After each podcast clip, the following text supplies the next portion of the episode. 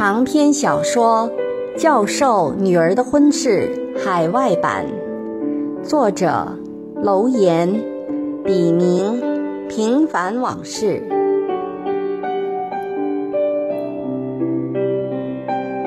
仅以此书献给那些在异国天空下挣扎过、奋斗过、迷茫过、失去过。更收获了的人们，让我们共勉。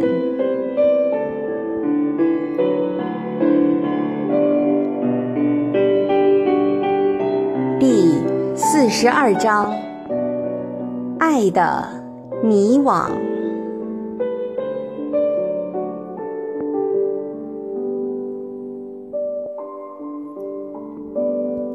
五绝。无题。夜长江月寒，风静起波澜。娇浓歌声起，渔人一竿闲。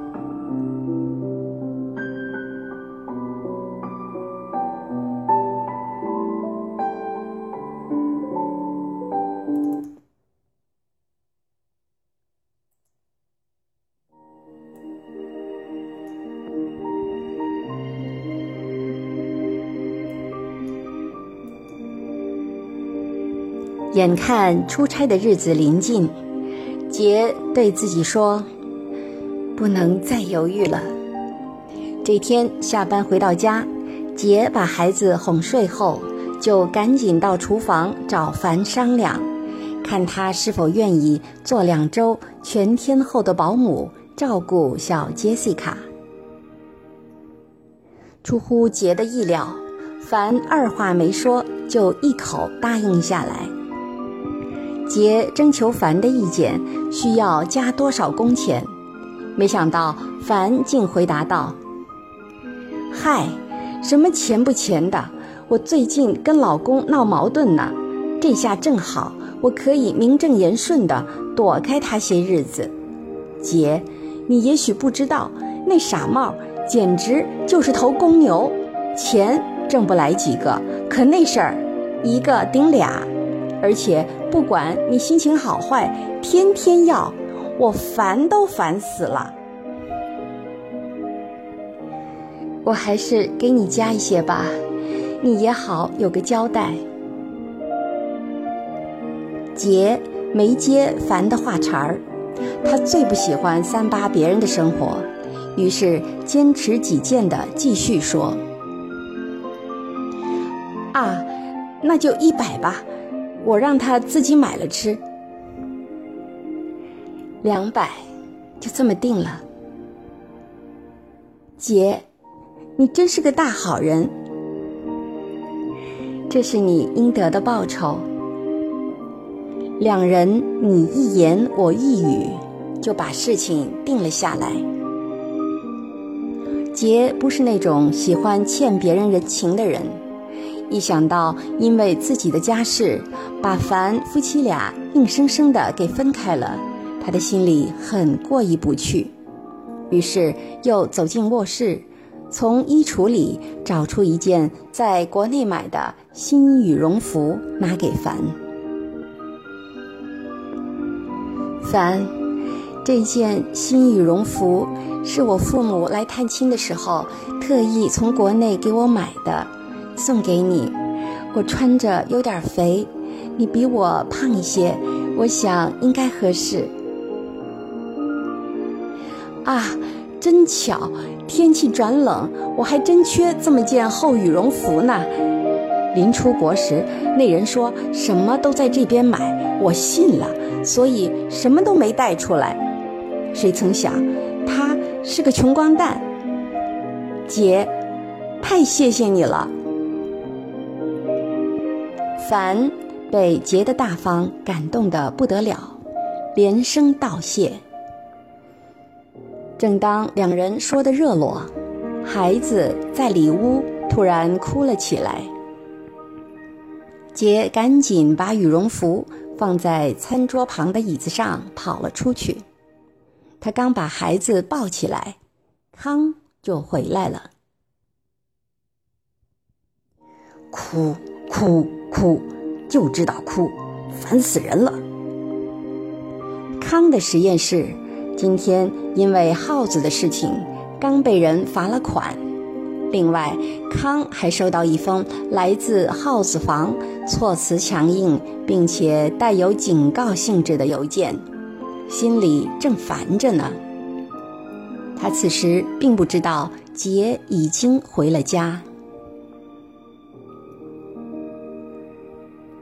嫌烦，就别回家好了。杰的声音从里屋飘出来。康条件反射的刚想反唇相讥，孩子的哭声突然止住了。康心想，杰一定是在哄孩子，就把到嘴边的话咽了回去。我帮着做点什么？康向里屋的杰问道：“把衣服换了，洗洗手，过来抱抱孩子。我去帮凡做饭。”杰回答：“啊，不用了，我一个人能行的。”凡接话道：“凡呐，你让他锻炼锻炼吧。”省得我不在家的时候，你一个人忙不过来。一切听老婆大人指挥，我这就来。康脱了外套，洗过手，就过来抱孩子。宝贝儿，爸爸来啦。杰一边把怀里的孩子递给康，一边嘱咐他道。我不在家的时候，你勤快点儿，别光可着人家凡一个人忙。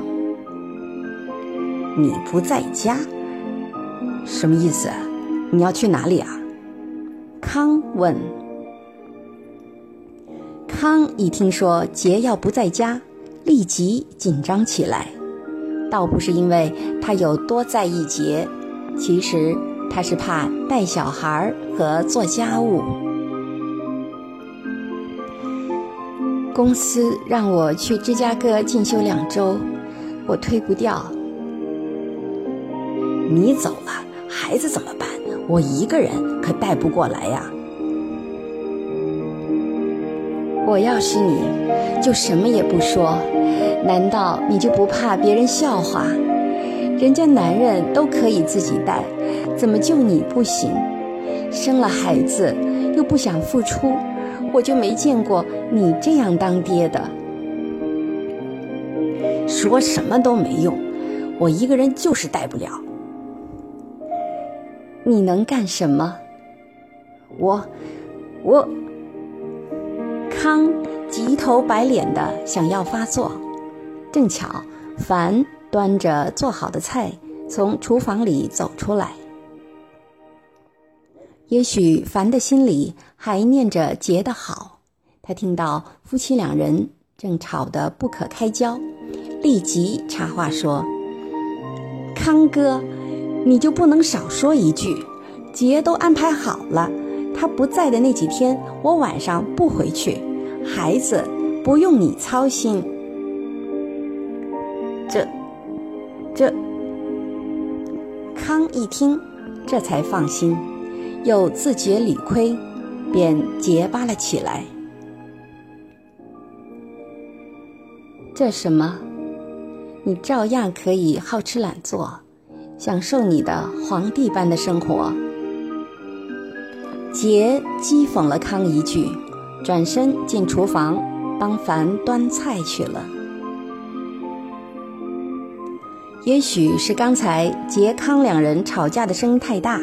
又把孩子弄醒了，只听见小杰西卡“哇”的一声大哭起来。康顿时手忙脚乱，十分笨拙地摇晃起宝贝女儿来。不哭啊，女儿不哭。来，把孩子给我吧，让你个大老爷们哄孩子也不是那么回事儿啊。凡从厨房里出来，边说边从康的手里接过孩子，嘴里还哼哼唧唧地唱着沂蒙小调。你还别说，孩子认人，他到了凡的怀里，一会儿就不哭了。凡，还是我来吧，你和他先吃饭，要是晚了。待会儿公车又不好等了。端完菜出来的杰抢着重新抱过孩子，进了里屋。是啊，赶紧吃吧，吃完我送你走。康也对凡说。康是真的饿了，但凡不吃，他也不敢动筷，怕杰又要挑他的毛病。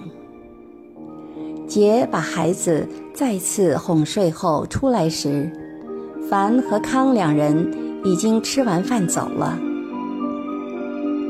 杰看着桌上的剩饭剩菜，发了会儿呆，才拿起筷子吃了几口，就觉得胃里有些不舒服，可能是饭菜凉了的关系，还有就是刚才和康因为孩子的事。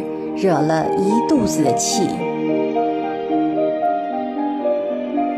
杰收拾停当，打开电视，刚坐下来想歇一会儿，康就进来了。孩子睡了，睡了。你累了，就回房间躺着去吧。又到了你看新闻的时间了，是不是？你这人儿就不能不那么自私？看新闻跟自私有什么关系？我懒得和你吵，今天我就想看会儿电视。你这人真歪！我去替你送人，你却趁机把电视给霸占了。我歪？你每天下了班回来就吃，吃完就坐在那里看电视，一看就是一晚上。我说过什么没有？你知道一个家有多少家务要做吗？再说什么叫替我送人？难道孩子不姓康吗？有几个男人做家务的？你的意思，女人就该死？我又不是家庭妇女，我白天也要出去工作，又是地铁又是汽车的。你的实验室、办公楼就在家门口，自己又是老板，能比我还累？再说，你的收入有多少用在这个家里了？除了每月给你家寄钱，还剩下多少呢？庸俗！你挣得多怎么了？这是社会分配不合理造成的。我庸俗，我挣的每一分钱都用在这个家上了。如果我和你一样，你现在能过上这样舒服的日子吗？你能像老太爷一样悠哉悠哉吗？我来美国的时候，你让我住在什么地方了？连个窗子都没有的地下室。监狱也不至于如此吧？开的是什么破车？不比拖拉机更舒服吧？康，如果你还有良心，就自己想想吧。杰说完，起身进里屋去了。康拿起电视遥控器，调到自己喜欢的凤凰卫视台。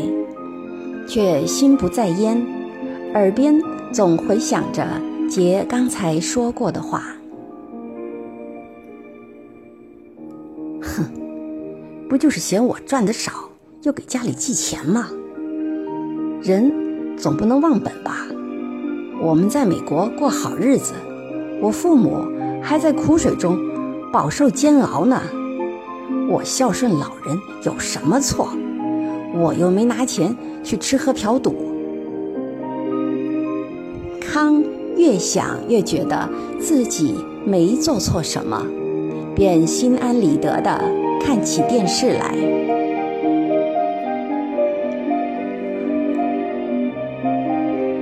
杰却不像康那么容易就给自己找到台阶下，他满肚子的火一直憋在心里，无处发泄。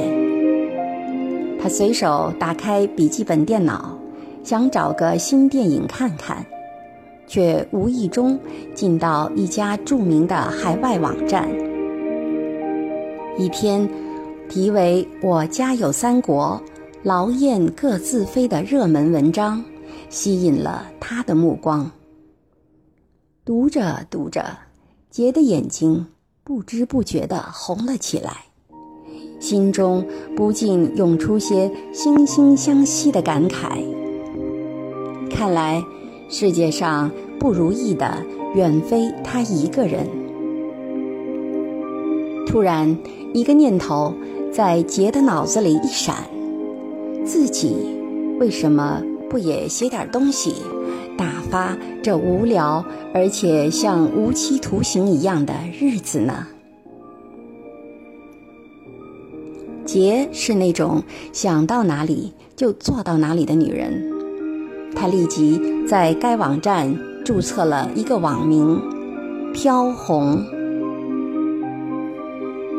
不一会儿，他就写出了有生以来的第一篇博文——微型小说《水月》。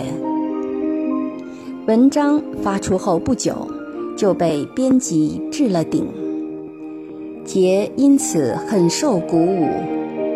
尽管如此。他还是谦虚地认为，这不过是编辑为了鼓励新人而采取的一种策略。但这终究可以让他那无处安放的情感有了一块栖息之地，有人可以分享他的思想和苦乐。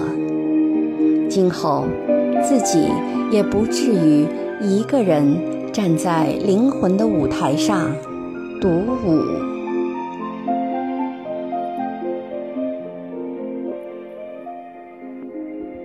张伟，现代诗。别了，文明。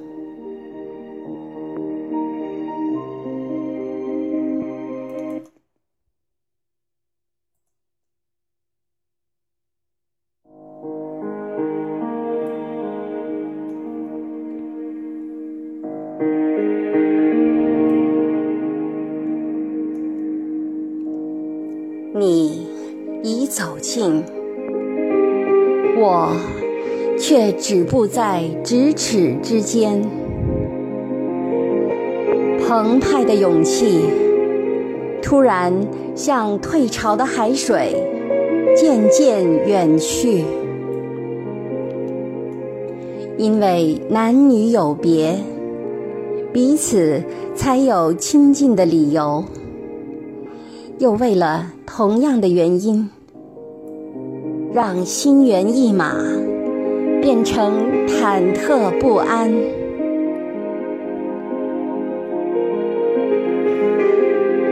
文明基树的不光是人性的张扬，还有被自然浪漫陶醉的情怀。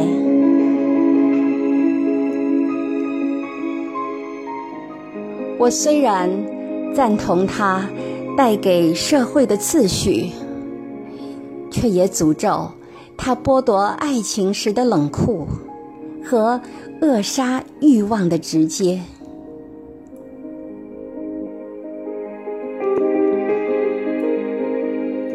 我更渴望像天空自由飞翔的鸟儿，不在一出生时就和它。有卖身一样的契约。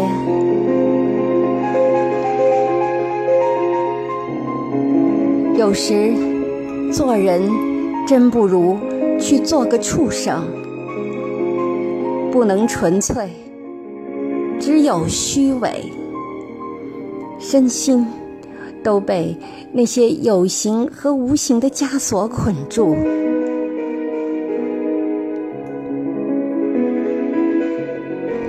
别了文明和文明的你们。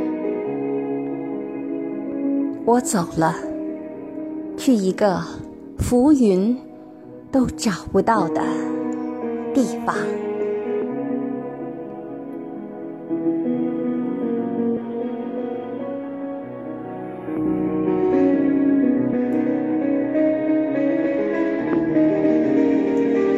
敬请继续关注《教授女儿的婚事》海外版第四十三章：水月如梦。